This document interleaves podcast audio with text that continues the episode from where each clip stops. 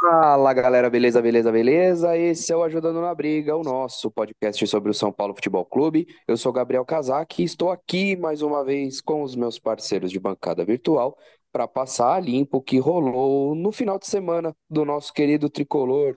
Final de semana de São Paulo 0, Botafogo 0 pela primeira rodada do retorno do Campeonato Brasileiro.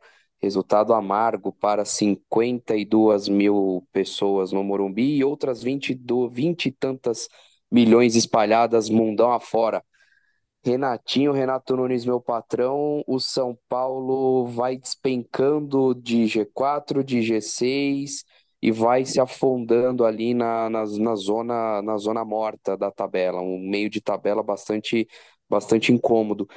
E na sua opinião, a gente ainda tem condição de conseguir uma vaga na Libertadores pelo, pelo Campeonato Brasileiro? Você acredita numa retomada e a gente se enfia ali no G6 ou já era, vamos, vamos focar nas Copas mesmo e, e vida que segue? Fala Gabriel, fala Vitor. Pois é, Gabriel. É... Inclusive hoje, né? Eu tava vendo a tabela após os jogos das quatro, né? Hoje é domingo que a gente tá gravando. Assim que acabou o jogo do Santos, o Santos ganhou. Eu, eu dei uma olhada na tabela e eu vi exatamente o São Paulo onde, onde você comentou agora, né? Ali na zona morta do campeonato. É, nono, décimo lugar, ali onde nada acontece, né? Não, não ajuda e nem atrapalha muito, né? Mas eu, aí eu pensei exatamente nisso. Eu falei, será que o São Paulo ainda consegue ter um fôlego a mais aí agora com Lucas e Rames e subir? Ou a gente também pode ser que seja um, um- se complique, né? Eu acho que tá bem viável às vezes é, se complicar também. Eu até comentei semana retrasada, acho que quando foi no jogo do, do Atlético Mineiro, muita gente me criticou no Twitter, né? Que eu falei que se o São Paulo continuasse daquela forma seria perigoso até de cair, né? Graças a Deus, São Paulo não perdeu do, do Flamengo, fez um bom jogo também, empatou com o Botafogo, mas você vê que os times ali de baixo estão começando a evoluir. O Vasco está evoluindo, o Santos está tentando ganhar também, o Bahia ganhou bem também, o último jogo agora, 4 a 0 É, por mais que o São Paulo esteja ali na zona morta, a gente também não pode também dar uma cochilada e deixar de e cair um pouquinho mais.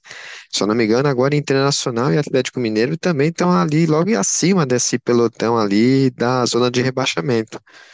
E ali, o que divide São Paulo são seis, sete pontos. Então, é, São Paulo perdeu alguns pontos em casa importantes, então, né, não que seja um, um grande problema, mas é, você me perguntou que São Paulo tem chance de chegar ali no pelotão de cima, né? Tem, tem chance, mas também tem chance de se complicar também. Então, assim, aí é um meio termo danado. É bem perigoso isso também. Então, São Paulo tem que, pelo menos, é, pode até focar nas Copas, eu acho que deve focar nas Copas, mas jogos em casa tem que tomar muito cuidado. Tem que tentar ganhar todos os jogos em casa, três pontos, no mínimo. Fora, pode tentar um empatezinho, dependente do time. Porque é uma zona morta, como você comentou, mas é, a gente não pode nem cochilar porque também o, negócio pode se complicar até mais. Então, ao, ao momento, não. Mas é, é como todo torcedor precavido que eu sou, eu tô dando toque aí. Vamos ficar ligado também. E o momento de tentar recuperar é agora, né? Que na próxima rodada a gente vai ter América Mineiro e, salvo engano, na outra já é Curitiba aqui. Então são dois jogos que se espera pelo menos seis pontos, e aí a gente consegue, de repente, se aproximar do pelotão de cima. Então, é, a oscilação do São Paulo desagrada, é natural, mas a gente não pode desgarrar, né? Não dá para apostar seco na- nas Copas, porque né, o São Paulo fez investimento considerável e vaga na Libertadores é fundamental. Vitor Gabriel Augusto, o São Paulo empatou, Vossa Excelência estava no estádio. É, não para menos, explica o resultado, né? né? Vitor no estádio São Paulo não vence, É, então já temos aqui eleito um culpado. Vitor, eu quero sua opinião sobre o jogo enquanto torcedor do estádio. A gente sabe que, né, o jogo que se vê da TV é um, o jogo dos jogadores é outro, o jogo da torcida do estádio também é um outro. Quero suas impressões sobre o jogo. E uma outra coisa, ah, o, o empate de ontem e o golpe do cartão de crédito, os dois a 80 quilômetros por hora, qual te aborreceu mais, velho? O empate. Louco, Lógico, aliás, eu no seu fica de lugar eu ia aviso. estar com a raiva que você não tem noção, velho. Hum, Me você fica puto, né? Mas. Você fica puto, mas. É, não tem o que fazer, é até bom você comentar isso. Sim, na saída do Morumbi. Estive no Morumbi no sábado, estamos gravando no domingo, que nem a Renatinha já falou. Estive no Morumbi no sábado, no sábado à tarde, ali na saída, né? Aquela caminhada até o metrôzão, comprar uma cerveja, uma cervejinha num, num estabelecimento. E aí, aquele velho migué do, pô, seu cartão não tá passando aqui, você não pode fazer um Pix no lugar, tal. Aí você fica preocupado em fazer o Pix, pegar o celular, abrir o Pix, ver quem tá em volta para não passar um trombadinho e levar seu celular. O cara te passa o cartão de outra pessoa, fica com seu cartão, alguém, alguém que você não tá ciente ganha sua senha. E aí, quando cheguei no metrô, tava uma fila danada para entrar, fui abrir o celular para ver quanto que dava um Uber direto para casa. E tinha um monte de mensagem de mensagem que o banco me mandou de é, compras recusadas pelo cartão de crédito por falta de limite, só que era meu cartão de débito também. Então os caras com saque e compra no débito fizeram um estrago na minha conta corrente. Então fiquem espertos com isso. Eu tô sossegado com isso porque, como advogado, sei o que fazer numa situação dessas. Fui direto na delegacia e cancelei e cancelei o cartão, o cartão E agora eu sei, quando vocês sofrerem por isso, o banco é obrigado, é uma falha de segurança do banco, ele é obrigado a ressarcir essas coisas. Então, se alguém for vítima disso, é, façam os procedimentos corretos, consultem um advogado de sua confiança e vocês não vão ser obrigados a ficar com a vítima, com a, com a dívida. Por isso que eu tô sossegado quanto ao golpe do cartão, mas, gente, fiquem espertos dá uma dorzinha de cabeça resolver. E se você não é um advogado como eu, você vai precisar contratar um, e aí tem um custo, né? Então, melhor Aí evitar diz que essas coisas. 0800 Victor. Não, pelo amor de Deus, você sabe que ele não pode fazer esse tipo de coisa. Se quiserem me procurar, estarei à disposição, é claro. Agora, tirando isso, o empate foi chato porque é, o São Paulo teve condições de ganhar. Se o time tivesse um pouquinho mais ligado É, seria um resultado muito bom contra o líder do campeonato e do estádio, pelo menos, me pareceu um jogo muito igual. São Paulo muito desligado no primeiro tempo. No segundo tempo, um pouquinho mais ligado, eu acho que nós tivemos condições de vencer o Botafogo. Teve mais chances de abrir o placar. O Botafogo teve ali umas bolas na cara do gol que podia ter complicado, mas não conseguiu acertar o gol e a marcação não estava tão, tão ruim assim. E acho que algumas boas notícias relacionadas a elenco e algumas más notícias relacionadas a elenco também no mesmo jogo. Só que a impressão que deu foi ali da arquibancada foi a torcida saindo do estádio meio, pô, cara, tipo, não vou cobrar porque o time tá indo bem, era o líder do campeonato, não é um desastre. Acho que a torcida absorveu o empate, mas cacete, velho um pouquinho mais de concentração pro Luciano na linha ali, a gente tinha ganhado. O Luciano marcou dois gols impedidos, pelo que eu vi dos lances corretamente impedido. O Caleri perdeu um gol na cara, que não pode perder, apesar de não ser o tipo de jogada específica dele.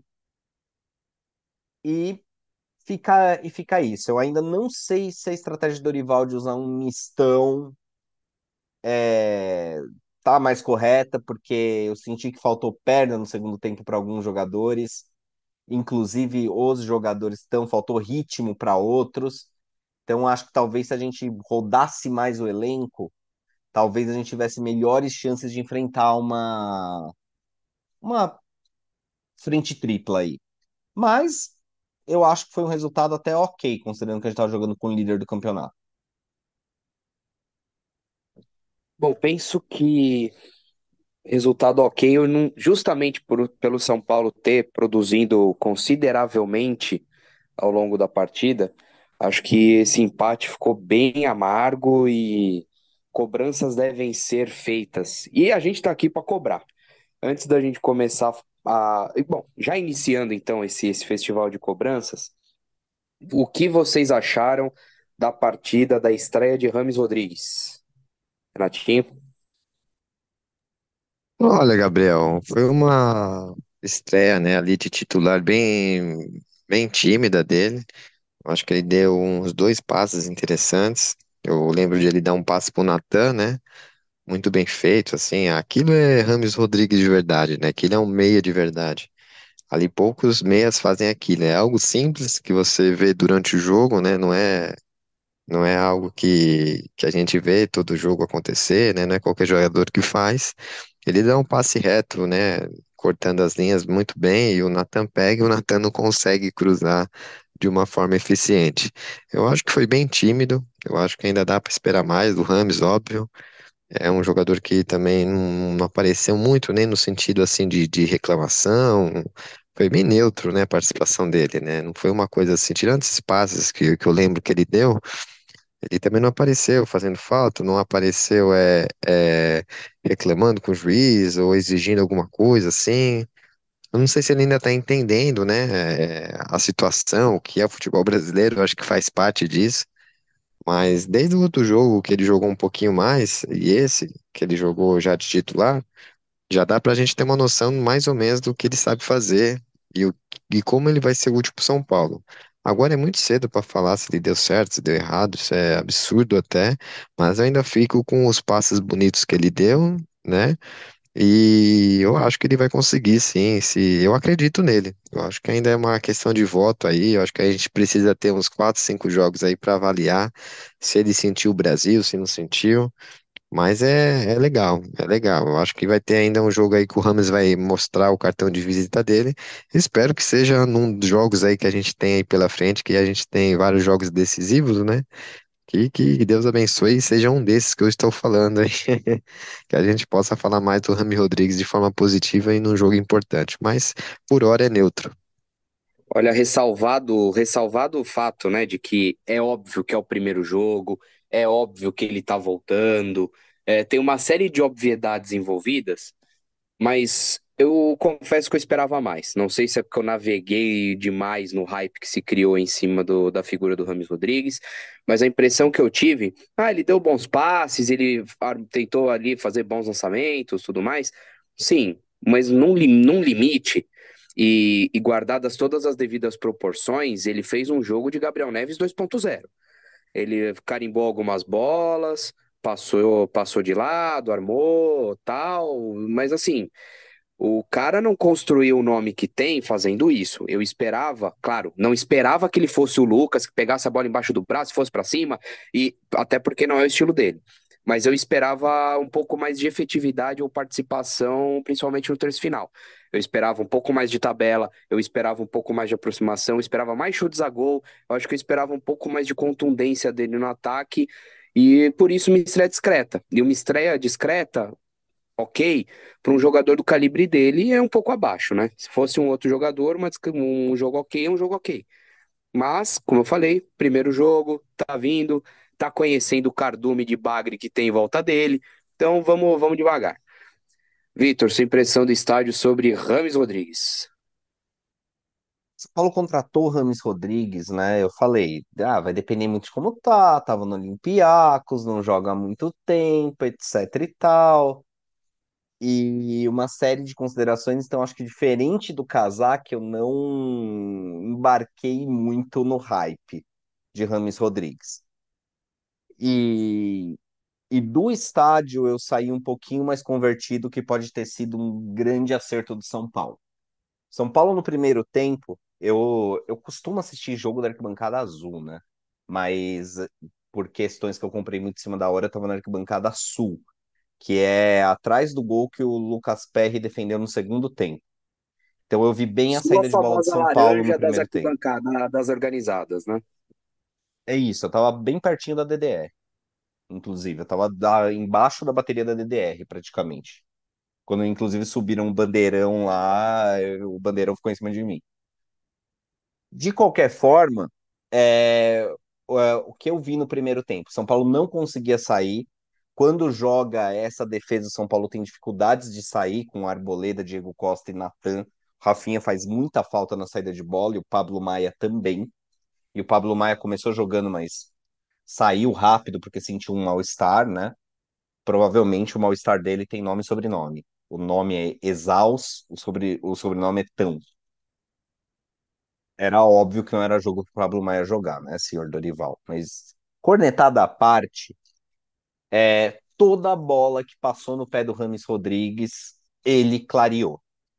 Do estádio que dava para ver, ainda não entendendo direito onde tinha que ficar, muitas vezes o, o Rafinha do banco cantava para ele, é, ele olhava muito para o banco para entender o posicionamento, onde ele tinha que fechar, mas todas as bolas que passaram por ele, ele clareou a jogada de algum jeito, e isso, concordo com o Kazak nesse ponto, é uma partida de Gabriel Neves 2.0, Rames Rodrigues precisa fazer mais, mas sem melhor ritmo físico, sem melhor ritmo de jogo e tudo mais, me pareceu uma partida boa, ele já conseguiu clarear muito bem as jogadas, e ele conseguiu botar duas bolas na, na dois jogadores na cara do gol.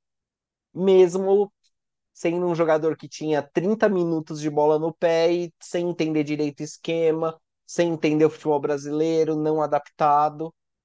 E o mais importante que eu achei, eu esperava que o Rames Rodrigues ficasse preso lá na frente, não ajudasse em nada, e não, ele recompôs. Mais que o Luciano no primeiro tempo.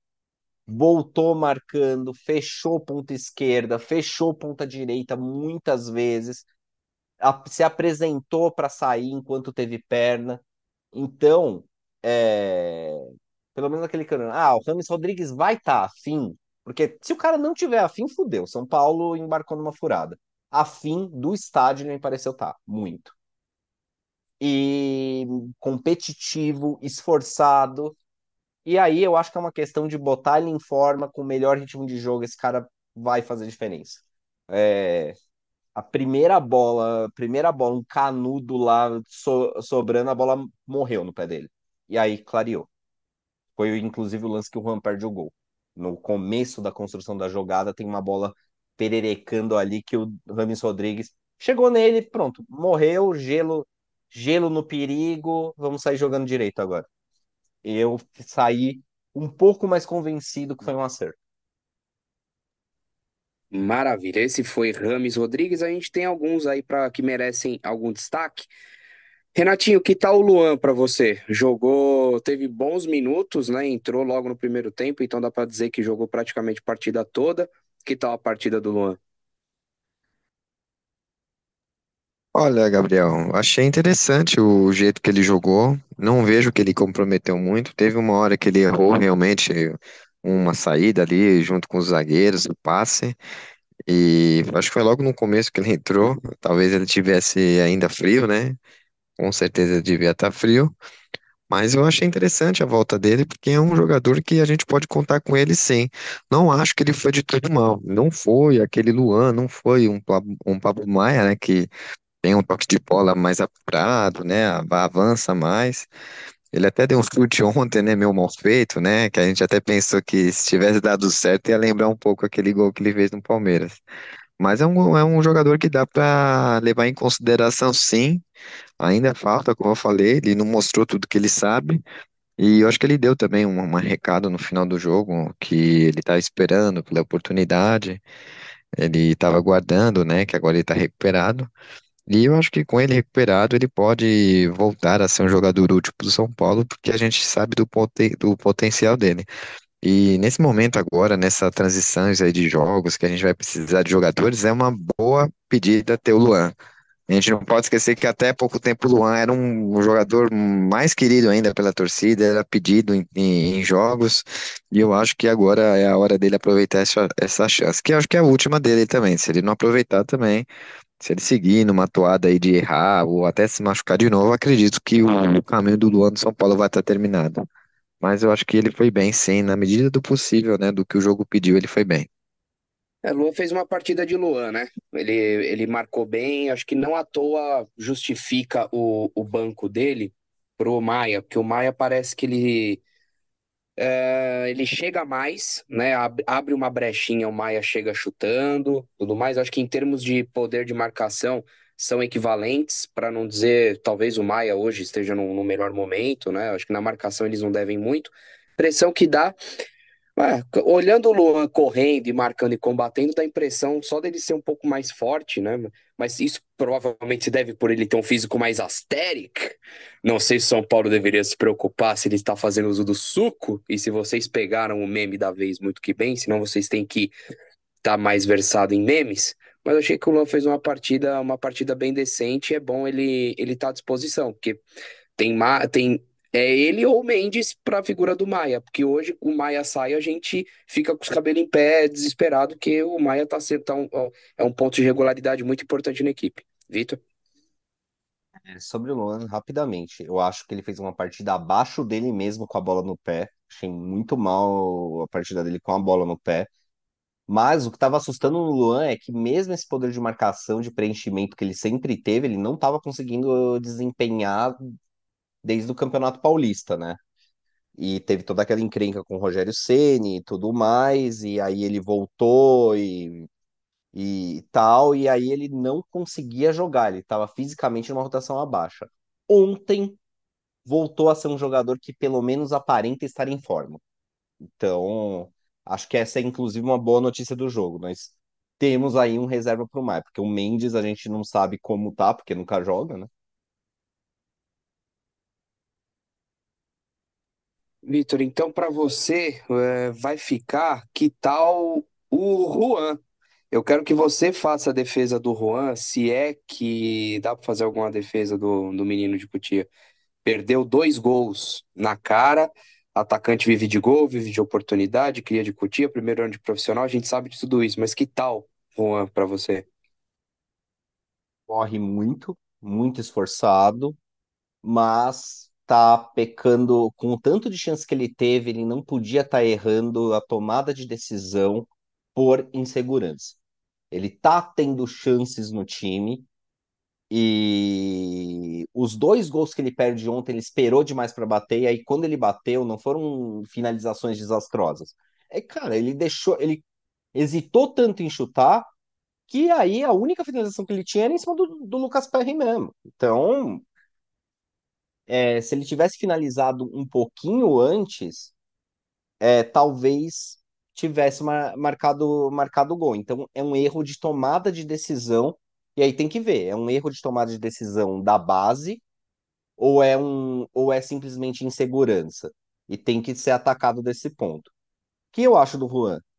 Juan, eu não acho que é um jogador para ser queimado, só que ele é no máximo a terceira opção do ataque. Ele deveria ser aí a terceira opção. Ele é versátil, joga nas duas pontas e joga no comando de ataque, né? E ele deveria ser a terceira, a terceira opção para todas essas posições para ganhar minutos sem muita pressão, etc e tal. E não é o que está acontecendo. Hoje, hoje ele é a segunda opção de qualquer posição do ataque. E nem dá para culpar muito a diretoria nesse ponto, porque ah, precisa de um centroavante reserva, não dá para ser o Juan. A gente tem um centroavante reserva que não está nunca apto para jogar. Ah, a gente tem, a gente tem um ponta, um ponta, tá machucado também. A gente tem do outro lado, do outro lado um ponta que aí acho que até dá para culpar um pouco a diretoria nesse ponto. O Michel Araújo não tá jogando na posição que ele foi contratado para jogar, tá fazendo ali meio que um papel de segundo volante quando entra, ou um meia esquerda, dependendo do modelo tático que o Dorival usa. Ontem foram dois. Pro, pro É, e aí o, ele não é o reserva imediato do Rato. O reserva imediato do Rato vira o Juan. Mas o Juan foi mal ontem. E eu acho que é esse o ponto. Embora não seja um jogador que eu acho que já dê pra gente falar, não, deu errado, tem que rifar, etc e tal. É claramente um jogador que não veio tão pronto da base e que precisa e que precisa é, e que tá ganhando oportunidades que ele não está pronto para aproveitar integralmente. Ontem não foi bem, já foi bem em alguns jogos antes, por isso que eu ainda tenho esperança, mas os- ele não pode ser o reserva imediato. Então o DM tem que funcionar. A gente precisa de David Ellison de volta. Na minha opinião, acho que eu- esses dois lances, o, o jogo que o Juan fez ontem, pra mim, é um indicativo de teto de jogador. Teto de jogador. Me preocupa muito a forma como ele perdeu os dois gols, porque assim, atacante vive de gol de oportunidade. E, e importa muito. A, a gente está disposto aqui a, a considerar a oscilação natural que, o- que os jogadores jovens eh, têm na transição pro profissional e tudo mais. Só que me preocupa o seguinte: ele entra e aí às vezes encontra uma dificuldade e não faz grandes coisas. Quando ele entrou, ele produziu dois gols em dois clássicos importantes. Ele, ele fez uma parede para um gol do David, ele que participou da jogada do gol do Luciano no jogo de ida da Copa do Brasil contra o Corinthians. Então, assim, ele vinha merecendo oportunidades. Aí toda vez que ele é lançado titular, ele enfrenta uma dificuldade e não consegue render. Vou dar um exemplo, salvo engano, contra o Bragantino contra o Tigre ele fez gol até, mas não lembro se ele veio do banco. Mas foi contra o Bragantino, que até o Pato jogou, tudo mais, ele não, ele é um jogo complicado, é um jogo mais truncado, ele não conseguiu jogar, tudo bem, não, não vieram chances e acontece. Ele conseguiu criar duas, duas grandes jogadas ontem, de força, velocidade, de explosão, e não conseguiu concluir. E me parece aqui um problema de teto e ao mesmo tempo que parece um problema de confiança. Em cima do que o Vitor falou, uma alternativa aqui é fazer um trabalho muito semelhante ao que aconteceu com o Brenner. Empresta no que vem, baixa um pouco ali a poeira para a torcida não pegar ranço e não queimar, igual aconteceu com, o Kaká, com Rodrigo Caio, com eh, Igor Gomes, enfim. Faz um trabalho de Brenner, brennerização nele. Empresta, deixa pegar um pouco de casca, empresta para uma Série B, um, um esporte, uma camisa grande que tá brigando lá em cima, sei lá, alguma coisa assim, e vamos ver o que que vem, né? Por exemplo. E eu vou, eu vou ser ousado aqui no comparativo para tentar ilustrar o que eu tô querendo chegar. Eu não quero, eu, nesse, os dois gols que ele perdeu, eu quero que vocês considerem, eu vou co- colocar aqui quatro exemplos. Ronaldo Fenômeno e Ro- Romário, eu quero He-Man e Wellington Paulista. Vocês têm alguma dúvida que os quatro guardava, pelo menos, os craques guardariam as duas? Os outros dois, provavelmente uma delas guardava. E é isso que eu tô querendo dizer. Eu não tô querendo comparar o Juan com o craque e nem com o Wellington Paulista, por exemplo. Eu tô colocando a capacidade de finalização. São, são dois jogadores limitados, e- mas fazedores de gol. Entendeu? O São Paulo precisa, de repente, mirar, é sempre mirar no, no, no mediano para evitar ter que ficar, cair contratando de baseada. Acho que depõe muito sobre a, a real capacidade do Juan. Mas vamos ver. Só uma jornada, mais ou menos. Renatinho, um cara que não tem defesa é o Pato, né? Olha, Gabriel, é, não jogou ainda. Eu acho que ele entra no mesmo, na mesma situação do Rames ainda. Não teve muitos minutos, não dá para julgar. É, a gente está falando até sobre o caso do Juan, né? O Juan é um jogador esforçado, ele corre bem com a bola. Eu me admira o jeito que ele corre com a bola, mas não faz gols. Quando a gente começa a falar de Alexandre Pato com intensidade, jogando mais jogos, eu acredito que ele possa vir fazer essa parte que o Juan não faz.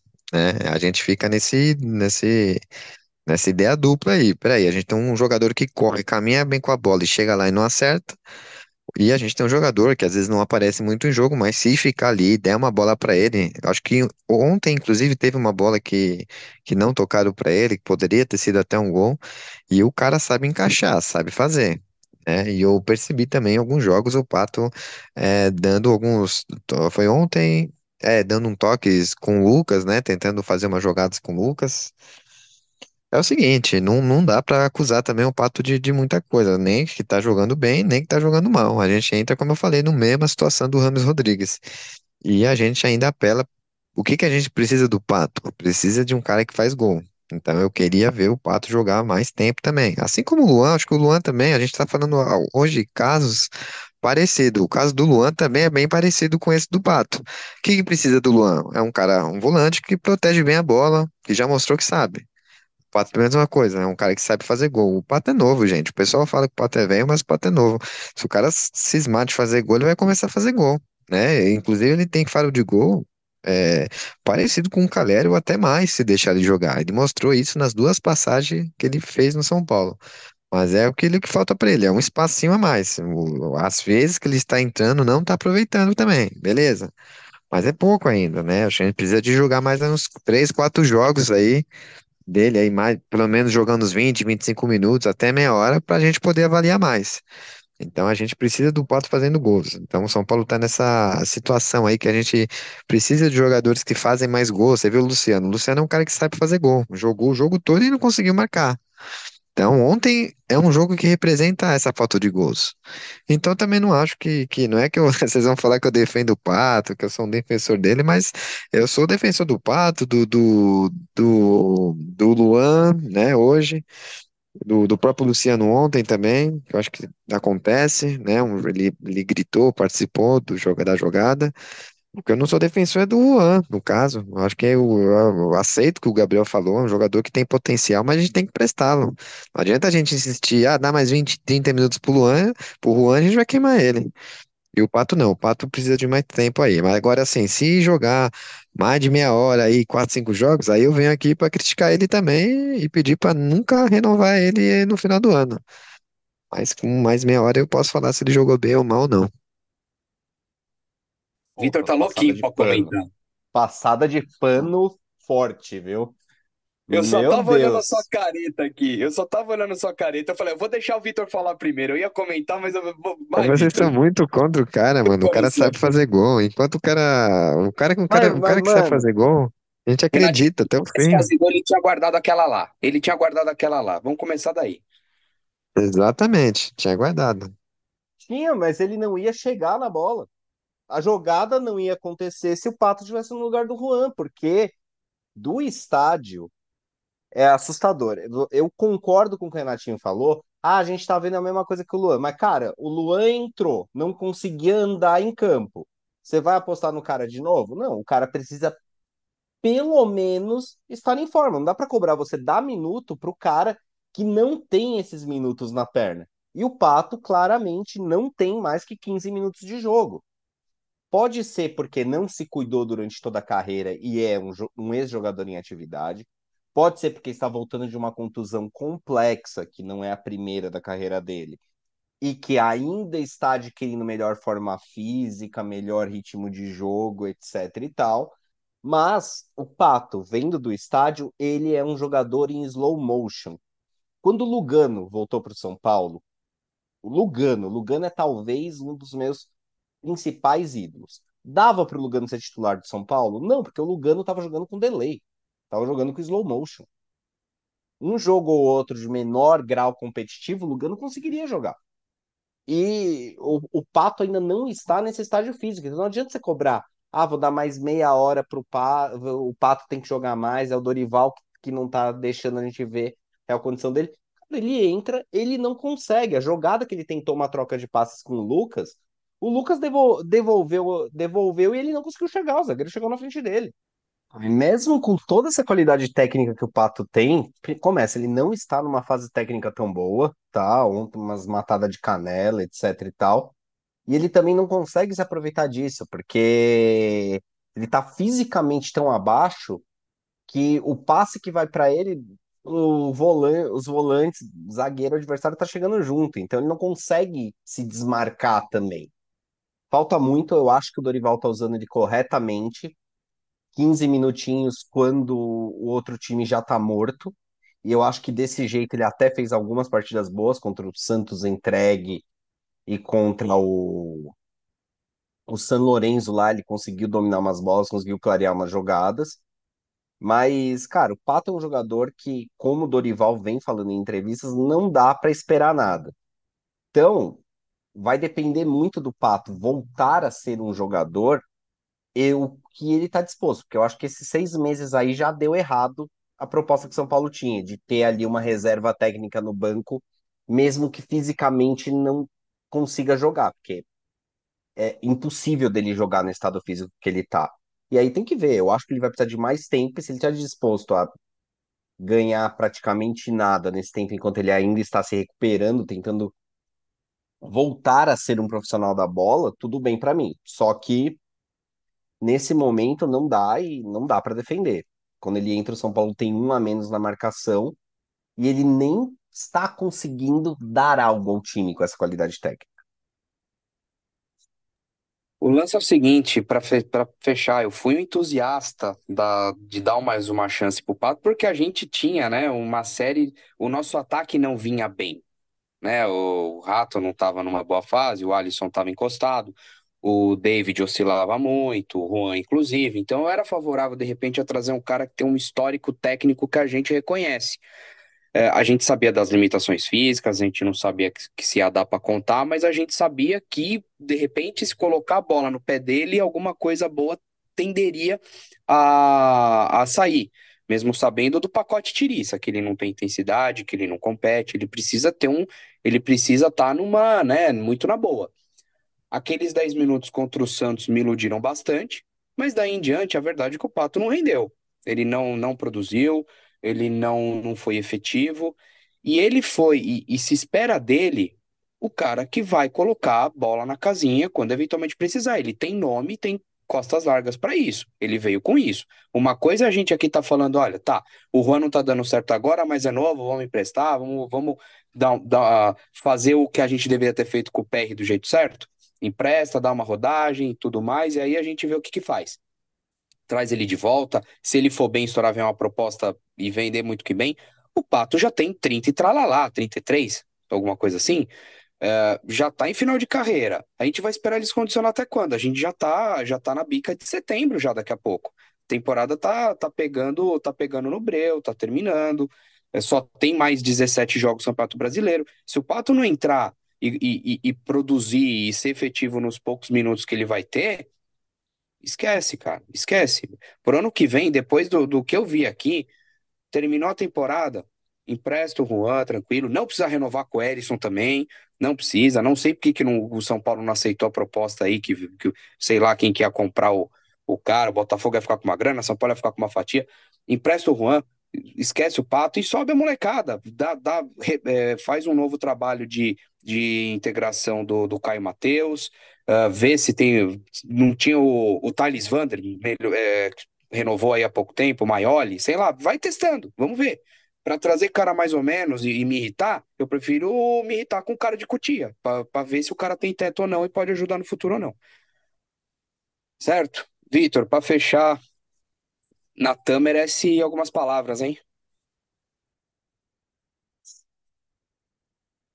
Muito esforçado também. Acho que todos os caras que vêm de Cotia não tem nenhum tiricento, né?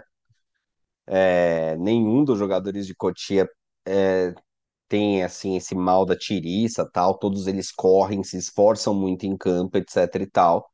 Agora, o Natan é um jogador que claramente não está pronto. E o São Paulo tinha cometido erros na gestão de carreira dele que uma emergência e uma série de erros administrativos forçaram o São Paulo a corrigir, né? Não sei se da melhor maneira possível. O Natan é alguém que, como estava, devia estar emprestado para ganhar para ganhar experiência. Eu acho que é um jogador que pode, dentro de suas limitações técnicas, que são muitas, ser efetivo ao São Paulo, mas que precisa ser mais lapidado, principalmente na questão técnica e também na tomada de decisão. Uma bola que o Caleri dá por cima para ele, ele chuta no gol. Até ali tudo bem, ele fez tudo certo. Quando a bola volta no pé dele, ele em vez de tirar o peso da bola e botar ali no meio da, da área para ver para ver o que acontece, não, ele dá um bico que a bola sai na lateral do outro lado. Aí é o erro da tomada de decisão, entendeu? Ele já não tinha ângulo para tentar chutar e, e, um chute de trivela ainda, pelo amor de Deus, né? Não, não é assim. Eu acho que é, é outro jogador que está pronto para ser uma terceira opção ou ser emprestado para ganhar rodagem, mas não como ele foi emprestado para o Coritiba, com valor de compra baixo, porque o Coritiba ia fazer a opção de compra, ia ficar com ele, porque não é idiota igual a diretoria de São Paulo. No... E esse é o ponto, entendeu? Eu acho que ele não está pronto para ser o reserva imediato da posição. Ele tem características muito diferentes do Rafinha e não tem toda essa qualidade técnica para conseguir ajudar na saída de bola como o Rafinha ajuda. Aí ele faz o corredor toda hora, ele tem vigor para isso. Mas aí chega ali, ele também não tem a qualidade para levantar. Então é um jogador que precisa de lapidação, se vai ser emprestado, para a gente dar espaço para o Moreira e depois voltar quando estiver mais pronto, é uma opção. Só que nesse momento, não tem outro. Então, é mais uma, mais uma coisa que o DM tem que fazer. O DM tem que soltar o Igor Vinícius do, do cativeiro, que tá fazendo muita falta. Ontem, o jogo com o Igor Vinícius ia ser outro. A gente possivelmente teria ganhado. E olha que o Igor Vinícius não é um craque, não é um jogador que faz a que muda a cotação do dólar. É só um cara tecnicamente um pouco a- superior ao Natan, que tem características parecidas e que já está pronto para ser pelo menos um reserva de um clube com tamanho de São Paulo, apesar que nas minhas escalações o Igor Vinícius é até titular, por uma questão de característica, né? O Rafinha, obviamente, joga mais bola que ele. Olha, pro ano que vem, Rafinha potencialmente aposentando, ou sei lá, Igor Vinícius sabe Deus em que condições teremos, se é que teremos, Orejuela já foi embora, enfim. Natan vem se destacando, bom, tem, tem força, tem altura, tem ali uma certa envergadura, não é exatamente um primor no, no ataque, ele, por incrível que pareça, tem, tem um, um viés defensivo mais, mais acentuado, e com o Moreira voltando, e aí o Moreira não é também, ele não tem, ele não é tão incisivo como é o, o Igor Vinícius, mas ele é mais regular. Ele não tem o poder de marcação do Natan, mas ele chega bem e tal. Não duvido, de repente, ano que vem, o São Paulo ter Natan e Moreira para a lateral direita.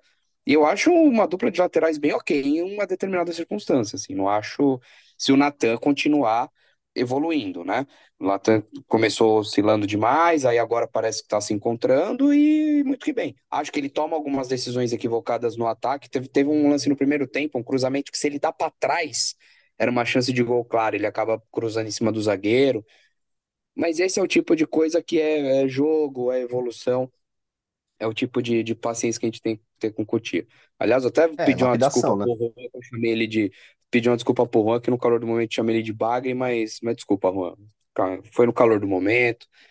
É, vamos ver. Depois que você for emprestado, se você voltar e não fizer grandes coisas, aí eu, de repente, posso, posso voltar atrás. Por enquanto foi só um. Foi, não, eu, eu vendi a PJ, tá? Eu, eu tô me referindo a PJ, mas enfim. A pessoa física, eu não duvido nada que ele seja um, um grande sujeito. Ah, vocês querem falar de mais alguém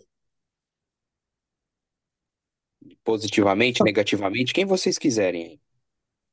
Eu acho que o time como um todo ele vem mostrando, é, é, tirando esses que a gente comentou hoje, acho que a gente comentou bem, né, no caso do Juan, do Natan, que são esses que ficam mais aí na berlinda agora, porque como a gente comentou, são jogadores que ainda estão ganhando espaço, não tem um espaço ainda é, significativo, mas se quiser deixar um destaque aqui, eu acho que eu vou deixar um só, que eu acho que é pelo, por esse tempo todo, acho que até pelo ano, que é o Rafinha. Rafinha que começou com muita dúvida aqui, né? Todo mundo com uma dúvida.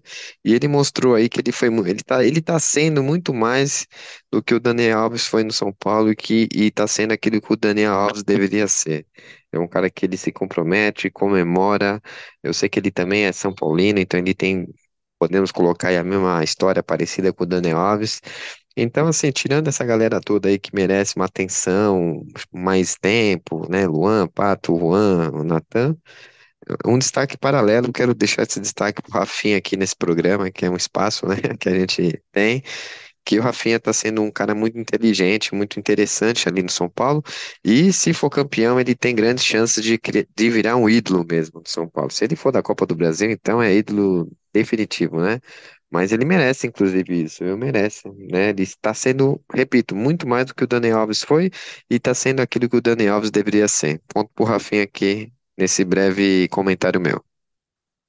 Sim, o Rafinha não seria meu destaque, mas ok. É, Do estádio dá pra ver quando ele tá no banco o quanto ele é chato, cara. Levanta toda hora, reclama toda hora. Ele, ele ontem era mais técnico do São Paulo que o próprio Lucas Silvestre, reclamando com a arbitragem e tal, cobrando, e realmente, ele, ele está sendo o que a gente esperava que o Dani Alves fosse, e não foi. É, destaque, cara, eu queria deixar um destaque negativo. Diego Costa, eu sei que jogou pouco na temporada, é um grande zagueiro, não pode entrar num jogo quando você está disputando posição desligado como entrou. O primeiro tempo do, do Diego Costa foi terrível. é, tanto na saída de bola, que ontem ele não estava bem, mas o time tinha dificuldades para sair de bola, e aí ele tem que chamar um pouquinho mais a responsabilidade, porque é o zagueiro que tem o passe naquela formação. E só que na defesa ele também estava desligado. No segundo tempo deu uma melhorada, tá? Mas não é um destaque exatamente negativo, é só um, oh, presta atenção, maluco. Não dá para perder o tempo de bola, de bola numa bola fácil daquelas. E um destaque positivo, acho que é a posição ali que a gente tem uma disputa aberta no time titular mais interessante, que é a meia cancha.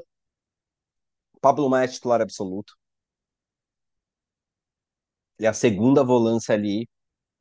Ontem, Gabriel Neves fez um jogo de Gabriel Neves. Não, da, não perdendo bote à toa, marcando bem, preenchendo bem espaço e clareando jogadas. Então, eu ainda acho que o Alisson tá na frente, porque o Alisson anda fazendo muita diferença no meio de campo de São Paulo, mas ali eu vejo uma vaga totalmente aberta. É isso. Teremos nessa semana o jogo de ida das quartas de final da Copa Sul-Americana, São Paulo e LDU, lá, lá no Equador, quinta-feira, sete horas, naquele horário ingrato para assistir, para ir ao estádio, etc, etc, etc. E teremos América Mineiro e São Paulo pelo Campeonato Brasileiro no domingo, salvo menor juízo. Vamos inverter aqui. Renatinho, começa falando aí das suas expectativas para o jogo do Campeonato Brasileiro. São Paulo precisa vencer ou vencer, né? Senão, senão a coisa vai ficando, vai abrindo um buraco ali na, na tabela e vai ser complicado subir essa, essa montanha depois. Pois é, Gabriel, como eu falei no começo do programa, eu acho que agora, inclusive, esse jogo é um jogo bem decisivo, é um jogo fora, né? É, e é um jogo que precisa fazer três pontos também. O América tá, não tá, não vem bem, né? É um time que toma muitos gols. E a gente precisa mais do que nunca de três pontos, como falei. A gente precisa manter a sanidade aí, né? A gente está indo bem nos campeonatos das, das Copas, né? Copa do Brasil, Sul-Americana, mas a gente não pode ficar tirar o olho do Brasileirão. Eu sei que não interessa tanto mais o Brasileirão com essa empolgação toda que a gente está aí nas Copas.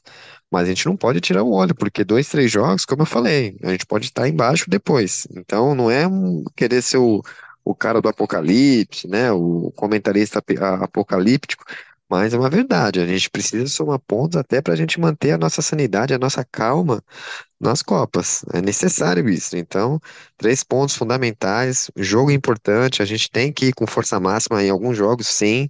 Infelizmente, como eu falei, se não for, a gente está correndo risco de ficar é, sambando ali, mesmo que não chegar, teoricamente, na, na, na na zona de rebaixamento, mas a gente não pode fletar com isso, não pode pensar, no próximo jogo, se não ganhar, vai chegar perto. Não, não.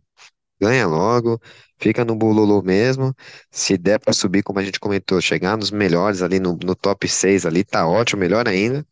Mas agora eu quero só que ganhe, pelo amor de Deus, me dê três pontos nesse brasileiro aí, porque desde o Santos, né, desde a do gol do Pato, que a gente não tem isso. Então, pelo amor de Deus, vamos chegar com os três pontos nesse jogo aí do América. Vitor, a LDU é perigosa. A LDU não é essa, essa babinha de anjo. É, tem um guerreiro que, né, a gente conhece a história, atacante chato, né? É, macaco velho da bola, bandidão.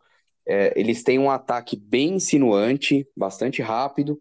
A defesa é meio várzea, vídeo aquele golaço contra que eles fizeram contra a Inublense. Mas é, tem altitude a seu favor. São Paulo vai ter páreo duro lá, não vai não? Principalmente no, no Equador, é, é um jogo exatamente o contrário do jogo que a gente teve na fase anterior da Sul-Americana. Fase anterior era um time com um ataque pouco produtivo, que dependia muito do, de dois moleques lá correndo, dois moleques insinuantes até correndo, correndo no contra-ataque. Ele deu um não e o San Lorenzo tinha uma defesa muito sólida, quase não tomava gol. A LDU não, a defesa é problemática, mas o ataque, principalmente contando com a atitude, não é aquela altitude de 4 mil metros, não é César Valerro e aquele time lá que semiprofissional que a gente perdeu na era de Diniz. Qual é o nome daquele time? Bom, nem lembro, um time que jogava de azul. É, Binacional, binacional. binacional, isso. E é, não é 4 mil metros, mas Quito tem uma altitude suficiente para assustar muita gente. Então, São Paulo tem que lá fazer um jogo inteligente, ficar com a bola, não se desgastar, não se desgastar muito no primeiro tempo, controlar o jogo e voltar e voltar do Equador vivo, de preferência com um empatezinho, porque eu acho que a LDU não aguenta com São Paulo no Morumbi, né? Ainda mais Morumbi com a torcida inflamada, jogo internacional de mata-mata, a gente tem agido diferente desde o ano passado, pelo menos. Então, eu acho que se a gente voltar com um resultado ok de lá, um empate, a gente passa com certa tranquilidade no Morumbi. Mas lá é o jogo-chave. Não pode, e eu acho que o São Paulo também não pode se arriscar. Ah, vou sair daqui com um a 0 contra, que eh, no, no Morumbi eu resolvo, porque aí a gente pode ter complicações, porque tem um peso emocional muito grande você ter que seguidamente virar jogos né? E tal, e o São Paulo passou por esse peso emocional na última semana. E eu acho que não está mentalmente pronto para fazer isso de novo. Então, nesse momento, São Paulo tem que ir lá usar bem as substituições. O Dorival costuma demorar para substituir, só substituir quando os caras estão se arrastando em campo. Acho que não é o jogo para isso. É um jogo para você entrar, jogar no primeiro tempo, fazer as trocas cedo para você ter pé e ficar muito com a bola. Cuidar bem da bola, se defender através da posse. Porque se tiver correr atrás da LDU o jogo inteiro, a gente vai ter complicações. E, e vamos, vamos colocar aqui, né? Contra o São Lourenço, nós fizemos 2 a zero viramos. E os, mas o São Lourenço, com um ataque bem precário, assustou, né? Primeiro tempo teve uma, duas estocadas ali que se- eh, possivelmente, se a LDU começa a zedar o jogo aqui para nós. Então é isso. E, e sabe, você falou do impacto psicológico de ter que virar jogos e tudo mais. É, no momento aqui, estamos gravando nessa noite de domingo. O Djokovic acabou de ser campeão do ATP de Cincinnati, ele virou um 2 sets a 1 em cima do Alcaraz, acabou de sair o último ponto aqui, uma grande remontada, parece que estava jogando baleado, mas quem vem de uma outra remontada é Renatinho no palpitômetro. Renatinho no palpitômetro, É, renascendo, mano, meu Deus do céu. Onde está o seu Deus? Eu acho que eu não era o Arsenal, hein? Eu acho que eu tô mais pra City aí do Guardiola, né? Chegando aí, comendo pelas beiradas, meti o Haaland lá na frente e vamos que vamos, hein? Cavalo Paraguai. Tá. Finge que tem gás ainda, daqui a pouco vai ficar para trás de novo. É só o São Paulo Canta parar o de placar, empatar, canta o porque placar, pô, canta o placar. o placar está Kazak co- abrindo uma, mantendo uma vantagenzinha magra na frente com 84 pontos, seguido de Vitor com 83 pontos e Renatinho que alcança a disputa com 83 pontos aí.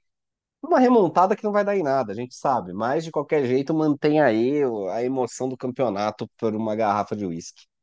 É que não tem critério de desempate, né? Mas se for o critério alfabético, é Vitor na lanterna. É Vitor na lanterna. Que negócio é esse? Se não É tem a critério de né? desempate, o São Paulo, o São Paulo todo ano começou no rebaixado no brasileiro por conta da ordem alfabética, cara.